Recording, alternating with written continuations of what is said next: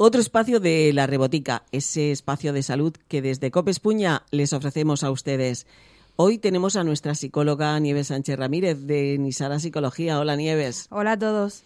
Hoy vamos a tocar un tema mm, ahí, ahí, ahí. A ver, inseguridad emocional. En general, la inseguridad emocional es una sensación de nerviosismo o temeridad que nos convierte en personas más vulnerables y entonces nos sentimos amenazados. Existen determinados grados de inseguridad porque todos lo hemos sufrido en algún momento de nuestra vida.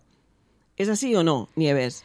Sí, y cuando hablamos de inseguridad emocional nos estamos refiriendo a ese sentimiento de insuficiencia que aparece por la falta de confianza en nosotros mismos o por la sensación de incapacidad para afrontar cualquier tipo de situación.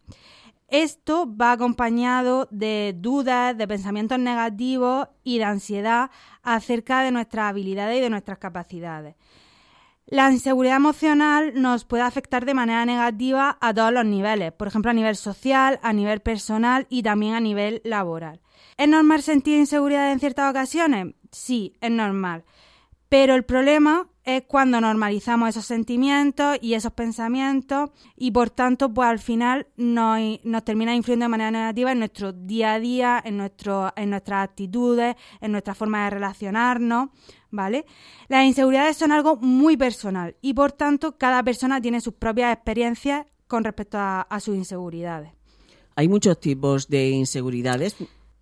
Las inseguridades pueden aparecer por diferentes factores. Sin embargo, existen algunas clases de inseguridades emocionales más comunes, como por ejemplo la inseguridad en las relaciones interpersonales. En este caso, las personas suelen mantener distancia con los demás por miedo a ser juzgados o a que los demás les decepcionen. Otro tipo de inseguridad común es la inseguridad social.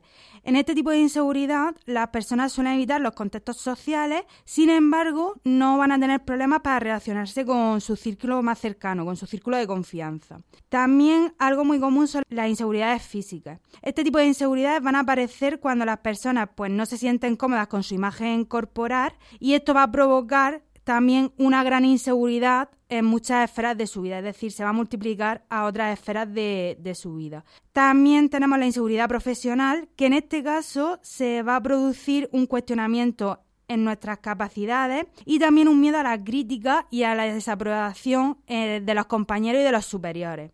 Y una de las de la que más afecta a todos los niveles de nuestra vida es la inseguridad personal, ya que en este caso hablamos de un miedo lo que los demás van a opinar de nosotros, a no ser suficientes y a no llegar a cumplir las expectativas o que no hemos marcado nosotros o que nos han marcado los demás. Nieves, em, esto es fuerte, el tema de la, de la inseguridad. ¿Cuáles son las causas y cómo podemos eh, superarla?